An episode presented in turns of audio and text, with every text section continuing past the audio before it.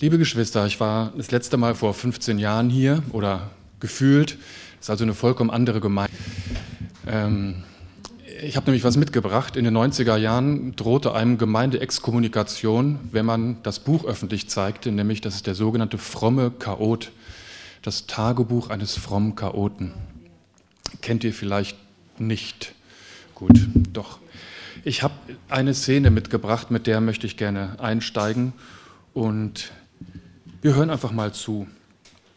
Das muss man ja nicht lustig finden. Vielleicht bin ich auch primitiver als andere, aber muss, darf ja sein. Ähm, Adrian Pless beschreibt die Situation in einem klassischen konservativ-evangelikalen Gottesdienst in den 80ern etwa. Wer weiß, ob sich heute was geändert hat. Ähm, ich werde die Namen so vorlesen. Ich werde, das ein George Farmer, den nenne ich Georg, und es taucht später ein, einer auf, der heißt Leonard.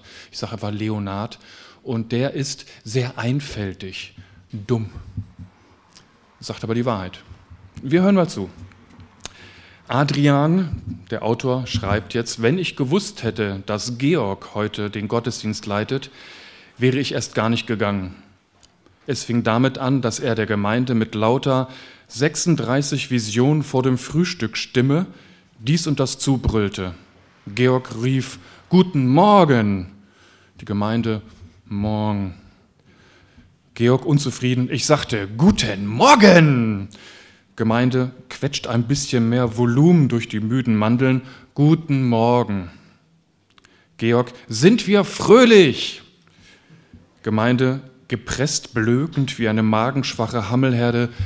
Ja, ha, ha. Georg, aber wir klingen nicht sehr fröhlich. Ich frage euch nochmals, sind wir fröhlich? Gemeinde verschreckt und mittlerweile im Glauben, Mangel an Lautstärke sei Sünde? Ja! Georg, das klingt schon eher danach. Und freuen wir uns, dass wir heute Morgen im Hause Gottes sein dürfen? Gemeinde, die mittlerweile die Spielregeln beherrscht? Ja! Georg formt seine Hand spielerisch zu einer Muschel und legt sie um sein Ohr. Und wohin hoffen wir alle eines Tages zu kommen? Die Gemeinde, Himmel. Und Leonard, Teneriffa. Pause, alle starren Leonard an. Und Leonard, Entschuldigung, Himmel. Zur Belohnung bekommt er hinterher von, von Adrian, Adrian fünf Gummibärchen. Denn die Länge der Predigt wird in dieser Szene oder in dem ganzen Buch in dem Verzehr von Gummibärchen gemessen. Ihr dürft also heute mit einer circa fünfeinhalb Gummibärchen Predigt rechnen. An der, ne? Also ist es eine lustige Geschichte und karikiert so ein bisschen diese manipulative Art natürlich auch der Gottesdienstleitung. Wir manipulieren uns alle, das nennt man Kommunikation, finde ich nicht schlimm, sollte es nur nicht übertreiben. Ähm, ja, und es wird natürlich hier etwas dargestellt, wo ich glaube, wir könnten da mal kurz drüber nachdenken.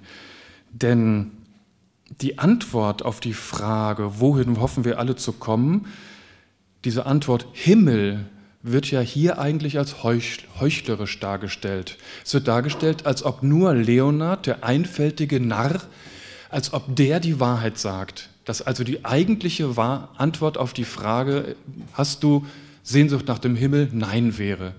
Und das will ich doch ein bisschen in Frage stellen, ob das denn wirklich so ist.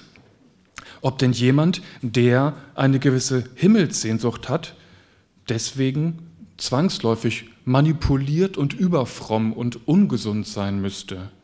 Ich persönlich möchte gerne mal nach Kanada oder mal nach Israel, nach Norwegen oder Finnland. Aber wisst ihr was? Wenn ich da mal nicht hinkomme, ja, Leute, Mensch, dann eben nicht. Pff, ja, vielleicht bin ich ein langweiliger Typ oder alt oder irgend sowas. Ähm, wenn wir so über unser Leben nachdenken und einige von euch sind ja schon reif, ne? Doch, reif. Äh, wenn man so, äh, viele von uns sind, wenn wir über unser Leben nachdenken, kommen wir zu der Ansicht, naja, ehrlich gesagt, ich habe schon viel Gutes erlebt. Ich habe viel erlebt, ich habe viel gesehen, was mag da noch kommen? Nach menschlichen Maßstäben ist das Leben von vielen von uns relativ gut verlaufen und wir wollen dankbar sein. In dem Moment, in dem ich das ausspreche, gibt es mindestens eine Person unter uns, die jetzt einen Schmerz spürt und sagt, nee, das stimmt gar nicht. Ich weiß, dass es für alle gilt, für mich nicht. Ich habe jetzt Probleme damit, erstmal klarzukommen, dass mein Leben noch nicht mal so verlaufen ist, wie das statistisch gesehen bei den meisten läuft. Damit muss ich klarkommen, dass es ist, wie es ist. So oder so, die, aus verschiedenen Motiven kennen wir vielleicht den Gedanken oder nähern uns dem Gedanken einer Lebenssattheit. Lebenssattheit. Nicht gleich mit Lebensmüdigkeit zu verwechseln. Nicht jeder, der sich mit der Endlichkeit seines Lebens und seiner Existenz beschäftigt, ist ein Fall für, die, für den psychiatrischen Notfalldienst. Paulus jedenfalls kennt diesen Hang, dieses Denken, boah, ich habe eigentlich Bock auf den Himmel. Also Paulus kennt dieses Gezogensein, diese frische Luft, die vom Gedanken entsteht, ich habe eine Heimat und oh, da, da riecht's gut, da kommt so Frische her. Paulus kennt das. Und ich möchte euch in den nächsten Minuten mit hineinnehmen in sein Nachdenken, das inspiriert wurde vom Heiligen Geist und uns auch ermutigen kann an der Stelle. Ich werde euch das vorlesen, abschnittweise nach der Luther-Übersetzung habe eben schon gesehen, dass ihr hier auch eine echte Übersetzung vorlegt im Gottesdienst. Das muss man nicht immer machen, aber man kann ja überlegen, ob man sich der Komplexität der Bibel anpassen lernt oder ob man die Worte der Bibel unserer abnehmenden Komplexität immer anpasst. Muss man sehen. Beides hat seine Berechtigung. Wir knabbern heute mal den Luthertext. Ja? Kann man auch anders machen. Heute haben wir uns dafür entschieden. Ich mich. Wir lesen im zweiten Korintherbrief, Paulus schreibt, denn wir wissen, er schreibt im zweiten Korintherbrief in der Regel in der Wir-Form, weil er für sich und sein Team spricht, für sich und seine Azubis, die er dabei hat, mit denen er dort arbeitet. Denn wir wissen, wenn unser irdisches Haus, diese Hütte, abgebrochen, abgerissen wird, so haben wir einen Bau von Gott erbaut, ein Haus nicht mit Händen gemacht, das ewig ist im Himmel. Das genügt schon.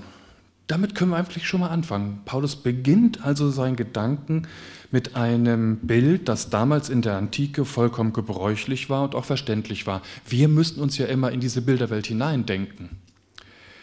Er vergleicht den Leib unter den jetzigen Bedingungen mit einer Hütte. Deswegen habe ich hier auch, könnt ihr glaube ich sehen, eine Hütte. Einfach, ich habe ein Bild von einer Hütte gesucht. Ne? Dort wird man nicht nass, man kann sitzen drin und so ist eben unser Leib. Wir werden immer leiblich sein nach dem Neuen Testament. Wir werden immer leiblich sein, nur wir haben die Hoffnung auf einen Auferstehungsleib, von dem keiner so richtig weiß, wie er sein wird. Aber zwei Dinge werden gelten, anders und besser. Lest 1. Korinther 15, anders und besser. Und das genügt vielleicht auch. Und Paulus sagt jetzt, wir leben quasi in einer Hütte. Naja, und wenn wir uns mal so die Hütte angucken, denken wir, jo, passt. Hält noch durch. Ne? Das läuft. Denn wir wissen, wenn unser irdisches Haus abgebrochen wird, haben wir ein ewiges Haus. Er vergleicht also jetzt diesen Auferstehungsleib und damit auch die gesamte Existenz bei Gott in der Vollendung. Er vergleicht das mit einem Bauwerk. Ich habe hier jetzt genommen mal so die Eingangssituation vom Buckingham Palace. Ich persönlich glaube, wenn Paulus daran gedacht hat, an ein schönes Gebäude, hat er vermutlich an den Tempel gedacht. Aber er sagt es nicht. Da steht nur Gebäude. Buckingham Palace. Eine ewige Heimat bei Gott haben, das ist ein wirklich schöner Ausblick. Und wenn ich richtig, darf man das hier sagen, scharf auf etwas bin, so richtig, ah, wir haben ja eben über Neid geredet. Ich kenne das. Wenn ich so wild auf etwas bin, ich habe das so jährlich, so eine Phase, dann denke ich, boah, wenn ich so eine Piaggio Ape hätte, so ein italienisches Dreirad mit so einem Kasten drauf, das wäre, ich weiß gar nicht, was ich damit will. Ich, ne? Aber wie sagt man so schön, haben ist besser als brauchen. Also äh, das wäre toll. Oder wenn ich ein Motorrad hätte oder wenn ich ein Wäldchen hätte. Ich hätte so gerne einen kleinen Wald. Äh, das wäre ganz toll. Und wenn man so drüber nachdenkt, dann entfährt einem ein Seufzen denkt, oh, das Kleid oder das Motorrad oder sowas. Und Seufzen ist was ganz Interessantes. Das wird immer geboren aus zwei Sachen, nämlich aus Klage und aus Sehnsucht. Man klagt über die Gegenwart und denkt, oh. und man guckt mit Sehnsucht auf die Zukunft. Und dazwischen seufzen wir. Wir seufzen, wenn der Computer nicht richtig funktioniert. Ne? Wir klagen über die Gegenwart und sehnen uns nach einem schnelleren Prozessor. Jetzt ein viel ernsteres Beispiel. Wir seufzen, wenn wir Schmerzen empfinden. Wir klagen über die Gegenwart, die vom Schmerz gekennzeichnet ist, und haben Sehnsucht nach dem Zustand, wenn der Schmerz vorbei ist. Und auf diesem Weg seufzen wir.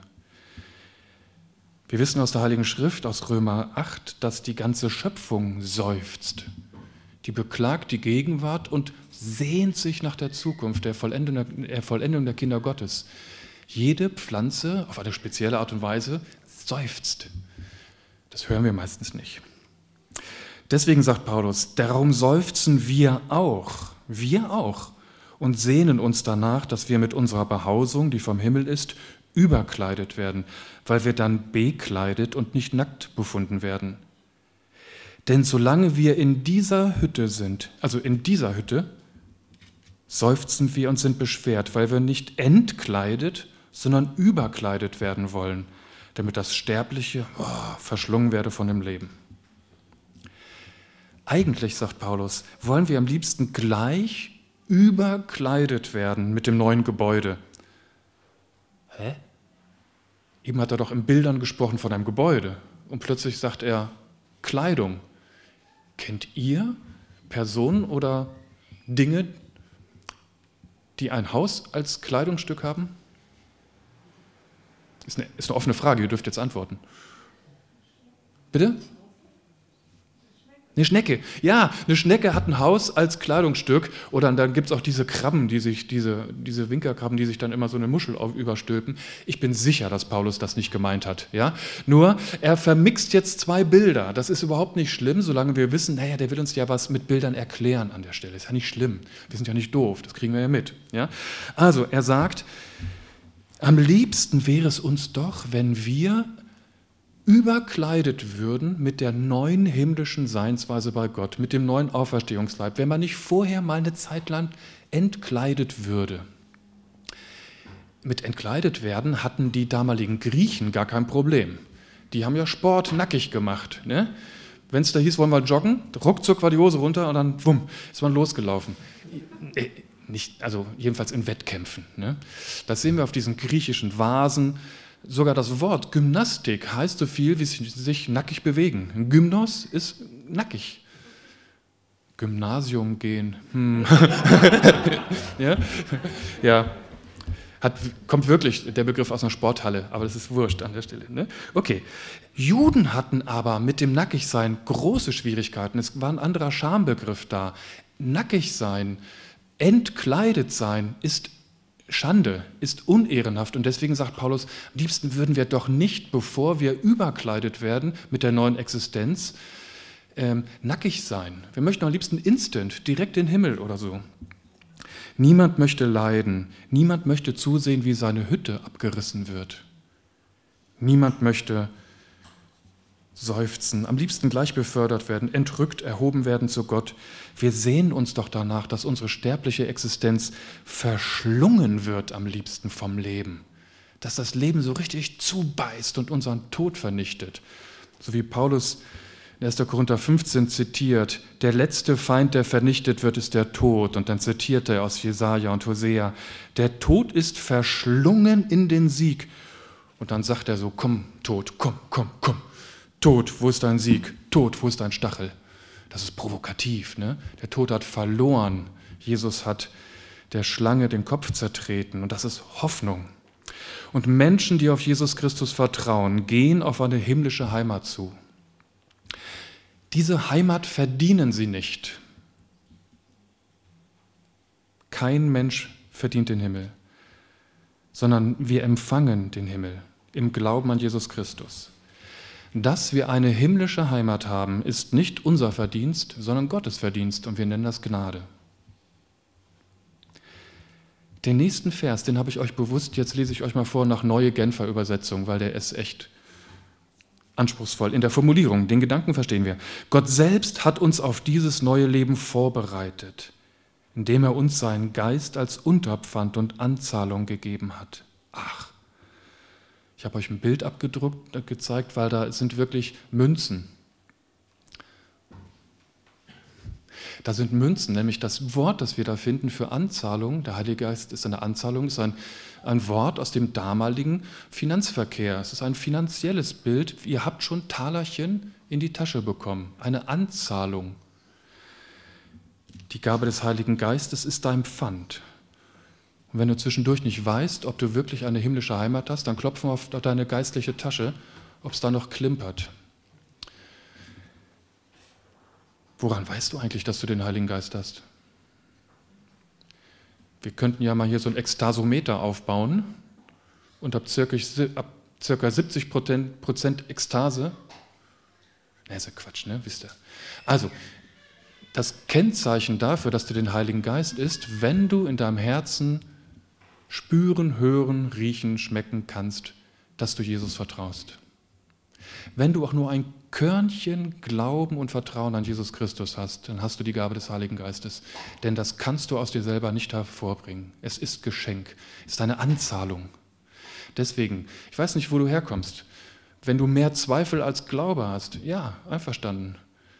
Aber halt am Glauben fest, bewahre dieses Körnchen. Hoffnung und Vertrauen können, auch nur ein Körnchen.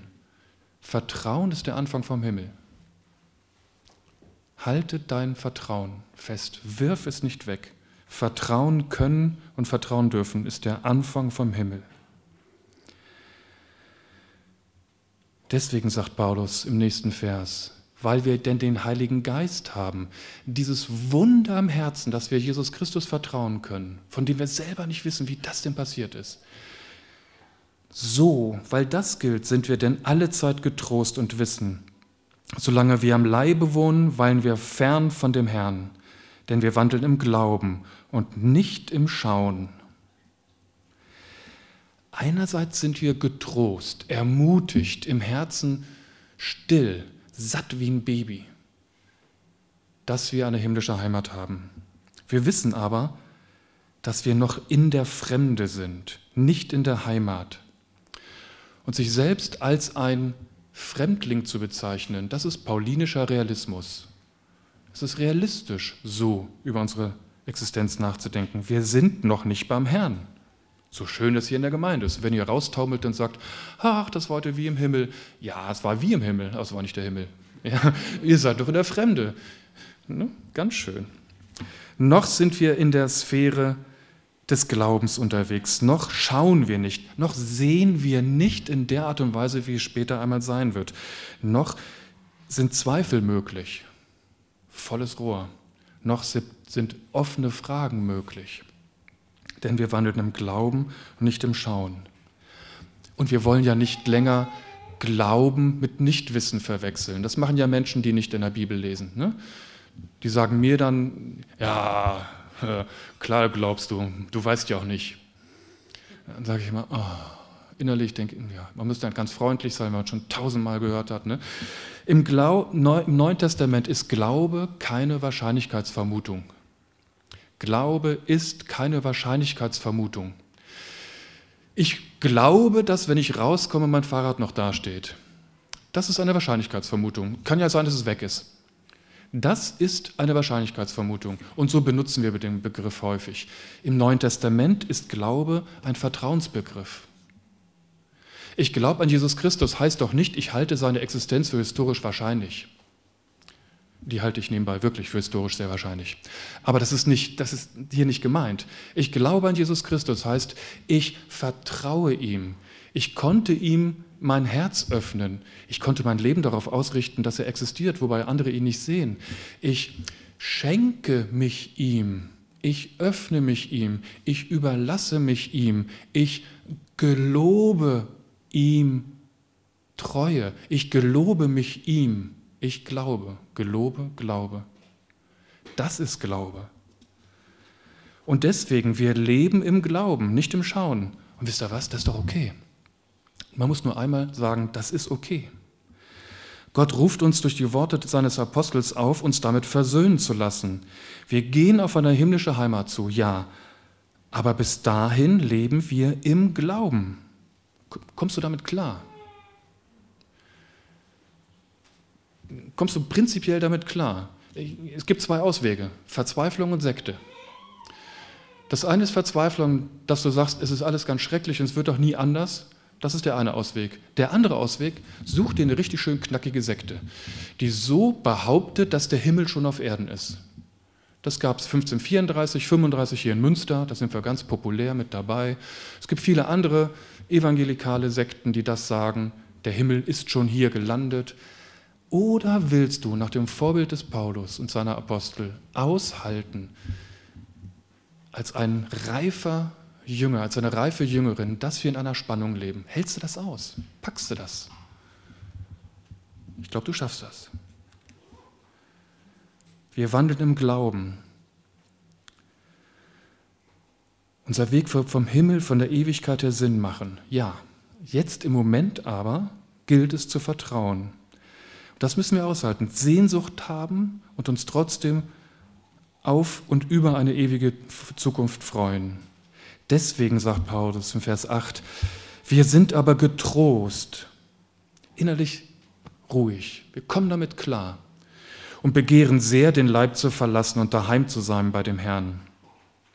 Und es ist nicht verwerflich, dieser Sehnsucht, diesem Wunsch einmal Raum zu geben, nämlich endlich mal daheim zu sein. Das darf man doch mal sagen ohne dass einen Leute gleich für verrückt halten oder für Suizid gefährdet. Dieses Wort Heimat, das kennen wir im Moment aus einem ganz anderen Zusammenhang. Ich war selber überrascht. Ähm, das Wort Heimat heißt eigentlich ähm, so viel wie ähm, im Volk sein. Heimat ist im Volk sein. Und das Wort kennen wir im Moment im Volk zu Hause sein, das heißt endemisch endemisch. Und wir, also wir kennen im Moment Virusinfektionen, die sind endemisch. Und das wäre äh, der Norovirus, von dem man so Durchfall kriegt. Und wir kennen den Grippevirus, der ist endemisch, der ist zu Hause, den werden wir nie wieder los. Corona auch nicht. Ne? Ähm, wenn eine Krankheit sich ausbreitet in der ganzen Welt, dann nennt man es pandemisch. Und wenn es seine ursprüngliche Heimat verlässt, ist es epidemisch. Haben gleich was gelernt, ne? Epidemisch raus, endemisch zu Hause, pandemisch überall zu Hause. Wir haben ein, wir sind endemisch im Himmel. Da gehören wir hin. Da haben wir Heimat. Und ich will euch überhaupt nicht mit, mit einer Virusinfektion vergleichen. Ne? Aber nur, dass man das weiß, Heimat im Himmel. Paulus sagt in, erst, in Philippa 1, denn es setzt mir beides hart zu. Ich habe Lust ich habe total Lust, aus der Welt zu scheiden und bei Christus zu sein, was auch viel besser wäre. Aber es ist nötiger, im Fleisch zu bleiben, um euretwillen. Er ist hin und her gerissen. Es gibt noch eine Aufgabe, sagt er. Es gibt etwas zu tun. Bla Paulus bleibt um euretwillen, das heißt um der Gemeinde willen. Und bei uns wird es doch wohl ähnlich sein. Es gibt noch was zu tun. Als Menschen, die im Sinne des Paulus Realisten sein wollen, dürfen wir seufzen. Wir dürfen sogar rumstöhnen, wir dürfen ächzen und das tut uns ja auch gut, ne? so ein bisschen rumächzen. Wir dürfen uns sehnen, aber es gibt noch viel zu viel zu tun für uns, nämlich Menschen dienen in Wort und Tat. Das ist noch nicht fertig, weder für die Gemeinde Jesu noch für dich. Menschen dienen in Wort und Tat. Und nehmen wir mal an, dein Hüttchen wird immer wackeliger und wird immer baufälliger. Naja, irgendwann wirst du nicht mehr groß beim Umzug helfen können. Du wirst nicht mehr anderen Leuten helfen, die Wohnung zu streichen. Du wirst manche Sachen nicht mehr machen können. Wenn du ganz wackelig wirst, wirst du nur noch mit dem Ohr dienen, indem du mal den Mund hältst und anderen Leuten Gelegenheit gibst, das zu sagen, was sie niemand anders sagen können. Du wirst eine Dienerin und dein Diener mit dem Ohr werden. Irgendwann wirst du mit dem Gebet dienen. Du wirst in der Verborgenheit deines Herzens die Welt segnen. Du wirst mit der Gabe Gottes die Welt streicheln und Menschen Gutes tun, weil du für sie betest. Und ganz zum Schluss, sag mal ehrlich, da läuft gar nichts mehr. Vielleicht. dann wirst du Gott loben durch dein Sein. Du wirst nur noch sein, Gott zur Ehre. Und solange das nicht getan ist, dürfen wir Lust haben, darum so zu leben, dass unser Leben Gott Freude macht. Und Paulus sagt jetzt, ja, wenn ich sowieso hier bleibe, dann setze ich jetzt alles auf eine Karte. Ich setze meine Ehre da rein. Das ist eine komische Formulierung. Das, ja, ich weiß gar nicht, wie man das gut übersetzen kann. Also mir ist jetzt eins ganz, ganz wichtig, sagt Paulus. Nämlich, darum seufzen wir, setzen wir auch unsere Ehre da rein, ob wir daheim sind oder in der Fremde, dass wir ihm Gott wohlgefallen. Denn wir müssen alle offenbar werden vor dem Richterstuhl Christi, auf dass ein jeder empfange nach dem, was er getan hat im Leib, es sei gut oder böse. Böse können wir auch übersetzen mit unnütz oder wertlos. Und das ist jetzt anspruchsvoll am Ende dieser Predigt. Das ist jetzt nicht für Anfänger. Ne? Aus reiner Gnade bist du von Christus erlöst, jenseits von deinen Werken, unabhängig von deinen Taten. Du bist von Gott geliebt und versöhnt. Amen. Punkt. Pause. Pause. Pause. Und dennoch ist Gott nicht egal, wie du lebst. Denken heißt ja manchmal das Gegenteil formulieren. Stell dir doch nur mal vor, Gott würde sagen, ich habe meinen Sohn gesandt für diese Person, erlöst aus Gnade, jetzt kann sie machen, was sie will. Ist mir doch egal. Soll sie doch mordschatzend und plündernd durch die Weltgeschichte laufen, ist mir doch egal. Das ist doch, das, stellt euch mal, ist doch totaler Unsinn. Natürlich interessiert sich für Gott für das, wie du lebst. Und jetzt zeigt sich wieder geistliche Reife. Halten wir die Spannung aus. Eben, wie wir gesagt haben, im Leib leben, glauben und noch nicht schauen. Halten wir das aus. Und jetzt das Zweite. Halten wir das aus, dass wir aus Gnade gerettet sind, unabhängig von unseren Taten und dass Gott sich trotzdem dafür interessiert, wie wir mit diesem Schatz der Liebe, die er uns anvertraut hat, gehaushaltet haben. Dass er das gern mal sehen möchte. Und das nennen wir das Gericht. Das ist anspruchsvoll. Halten wir das aus? Dass wir aus Gnade gerettet sind und doch einmal klar werden wird, wie sinnvoll wir unser Leben geführt haben. Paulus vergleicht das im ersten Korintherbrief mit einem Bild. Jetzt Achtung, das ist ein Bild. Er sagt nämlich, dass am Ende einmal wie, wie mit Feuer geprüft wird, was Christen so im Leben vollbracht haben. Ihr werdet nicht angezündet, ja, sondern es ist ein Bild. Und da werden die Werke von Christen ähm, verglichen, einerseits mit Gold, Silber, Edelsteinen und mit Holz, Heu, Stroh.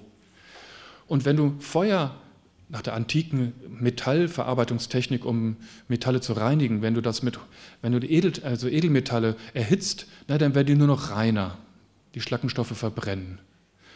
Holz, Heu, Stroh ist weg. Paulus will damit sagen, es ist interessant, was aus der Sicht Gottes von dem, was wir im Leben tun, eigentlich übrig bleibt. Gerettet sind wir aus Gnade. Und trotzdem werden die einen sich freuen und die anderen werden sagen, ach ja, ah, ich ahnte es immer, das war ganz schöner Käse, den ich da gemacht habe. Wie schade. Ja? Das ist so diese Spannung, die wir, die wir aushalten müssen an der Stelle. Der Maßstab ist die Liebe. Taten, die aus Liebe getan sind, halten stand und haben Ewigkeitswert. Paulus setzt seine Ehre da rein, ein gottgefälliges Leben zu führen. Und manchmal gibt es so Momente in Gottesdiensten, da schafft es Gott durch seinen Geist, dass wir in der Lage sind, uns selbst nochmal wieder zu ermutigen. Nämlich, ja, ich will auch meine Ehre da, reinsetzen, dass ich ein gottgefälliges Leben führe. Nicht, weil ich damit in den Himmel komme, nein. Aber trotzdem, ich wünsche mir, dass Gott sich freut. Vielleicht ist jetzt dieser Moment, dann sagst du dir nochmal, oh, ich wünsche mir eigentlich, dass Gott sich über mein Leben freut.